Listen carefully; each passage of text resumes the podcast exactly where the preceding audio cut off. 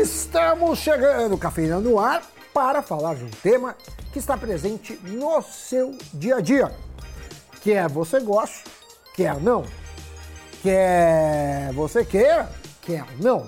Assunto chato para alguns, enquanto para outros essa é uma excelente oportunidade de aprender algo que não sabia e de graça, certo, meu querido dono? Ah, com toda certeza, Sammy Boy, salve pessoal. Conhecimento é poder e conhecimento de graça, aí é melhor ainda, né?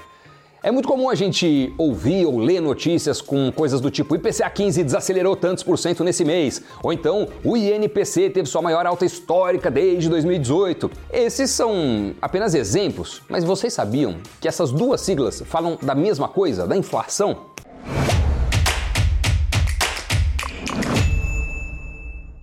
IPCA, IPCE, IPCA 15, INPC, IGPM, IGP10, IGP, IGPDI, IPCS.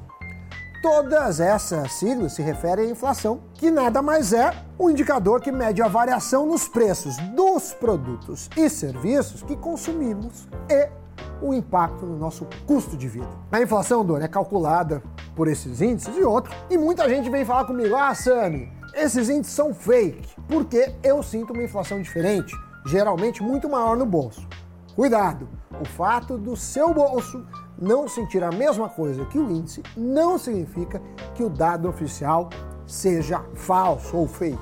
E por que tanto índice? É que alguns representam setores específicos, enquanto outros mostram produtos ou serviços muito abrangentes. O índice geral, que é o IPCA, é calculado com base numa cesta de centenas de produtos, que vai de cenoura, batata, tomate a aparelho eletrônico. Mas essa cesta varia. O IPCA tem centenas de itens e cada item tem um peso relativo no índice geral. Se o preço da batata aumenta 50%, o consumidor paga isso na batata, mas não significa que o, o indicador terá 50% de aumento. Obviamente, porque a batata influencia na cesta de consumo, mas existem muitos outros produtos a serem considerados. Agora, como a gente explicou, existem vários índices com metodologias distintas e a medição realizada por diferentes instituições especializadas, como a FGV, IBGE e FIPE. Já entre as diferenças dos métodos estão os dias que os índices são apurados, os produtos que incluem a cesta, o peso deles na composição geral e a faixa de população estudada. Um exemplo é o IPCA, a nossa inflação oficial. Ele é medido pelo IBGE entre os dias 1 e 30 de cada mês. Ele considera gastos como alimentação e bebida, despesas pessoais, educação, habitação, saúde, cuidados pessoais, comunicação e artigos para casa. Ele também reflete o custo de vida de famílias com renda mensal de 1 a 40 salários mínimos. Ou seja, ele checa quanto a população consome e quanto do rendimento familiar é gasto em cada produto. Então ele está falando arroz, feijão, passagem de ônibus, material escolar, médico, cinema, por aí vai. Mas é normal que se confunda o IPCA com o INPC. Isso porque ambos correspondem ao Índice Nacional de Preços ao Consumidor. Só que o IPCA tem o termo amplo. Logo, o IPCA abrange uma parcela maior da população, enquanto o INPC é focado na variação do custo de vida médio apenas de famílias com renda mensal de 1 a 5 salários mínimos, justamente as pessoas mais vulneráveis ao aumento dos preços, já que tendem a gastar boa parte, a maior parte da sua renda com comida, medicamento, transporte e moradia. Agora, como o IPCA é calculado, Sammy Boy? Bom, o IBGE faz um levantamento mensal em 13 áreas urbanas do país, de aproximadamente 430 mil preços em 30 mil locais.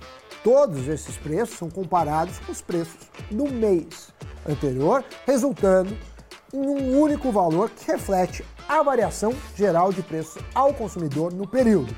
Só que isso, como já falamos, difere da inflação de cada pessoa. A minha cesta de compras, ou seja, os produtos e serviços que eu consumo regularmente, é diferente da do Doni ou dessa média populacional. O que significa que meu índice pessoal de inflação pode ser maior ou menor que o IPCA. E se a variação do seu salário de um ano para o outro for menor do que o IPCA, você perde seu poder de compra, porque os preços sobem mais do que a sua renda. Se a inflação e o seu salário têm a mesma variação, seu poder de compra se mantém. Se você, porém, receber um aumento acima do IPCA, seu poder de compra aumenta. Agora, além do IPCA e do INPC, o IBGE produz outros quatro indicadores. O IPCA 15, que funciona como uma prévia do IPCA, uma vez que seu período de coleta de preços vai do dia 16 do mês anterior ao dia 15 do mês de referência. Tem o IPCA-E, que é o acumulado trimestral do IPCA 15. Já o IPP é voltado para a indústria e mede a variação de preços de venda recebidos por aqueles que produzem bens e serviços.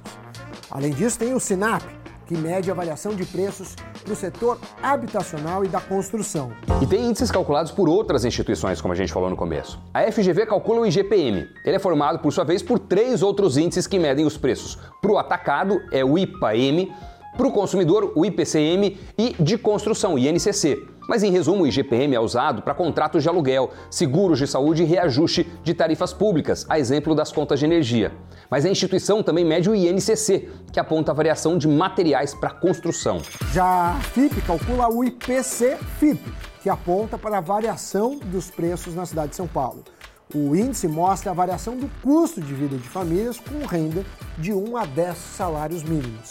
Vocês viram aí, né, como existem muitas siglas, cada uma representando uma cesta de preços de bens, de serviços, enfim. É bastante coisa, mas é bom ter pelo menos uma ideia seja para fechar um contrato de aluguel, um financiamento, saber o índice que calcula o quanto os preços se movimentaram no decorrer do tempo, se é algo específico para o setor, enfim, para você conseguir fazer a análise mais completa e tomar as melhores decisões para sua vida. E por falar em reajuste, vocês sabiam que a maior variação mensal do IPCA foi de 82,39%? Pois é, isso aconteceu em março de 1990. Já a menor, Doni, aconteceu há pouco, 0,68% no negativo. Julho deste ano de 2022, muito por conta da redução no preço dos combustíveis. Dito isso, Doni, sem inflacionar, vamos ser precisos no giro de notícias. Eita! As ações da Netflix já caem mais de 60% no ano e é uma das piores ações do S&P 500 em 2022. Dos quase 50 analistas de Wall Street que cobrem as ações da gigante de streaming, pouco menos de um terço ainda tem classificações de compra. A Redditor está ampliando sua presença no segmento de luxo, com a inauguração da nova maternidade São Luís Star, localizada em São Paulo. A nova unidade faz parte de um plano de expansão que envolverá 9 bilhões de reais em investimentos pela companhia. Até 2025, a rede de hospitais prevê ampliar suas unidades em São Paulo, Rio, Sergipe, Maranhão, Pernambuco, Bahia, Ceará, Paraná, Paraíba, Minas Gerais e em Brasília. A Ford disse que vai cortar 3 mil empregos, principalmente na América do Norte e na Índia. O motivo? Alcançar a Tesla. A companhia se reestrutura para a corrida para desenvolver veículos elétricos e softwares. Segundo o presidente executivo da fabricante, a empresa não tem empregados suficientes com as habilidades necessárias para lidar com uma indústria que tem mudado tecnologicamente. Obrigado pela parceria, Dona você. Obrigado pela companhia. Nos vemos no próximo Cafeína ou no Invest News. É só checar lá no site investnews.com.br. Até a próxima. Tchau, tchau. Tchau, pessoal. Até o próximo programa.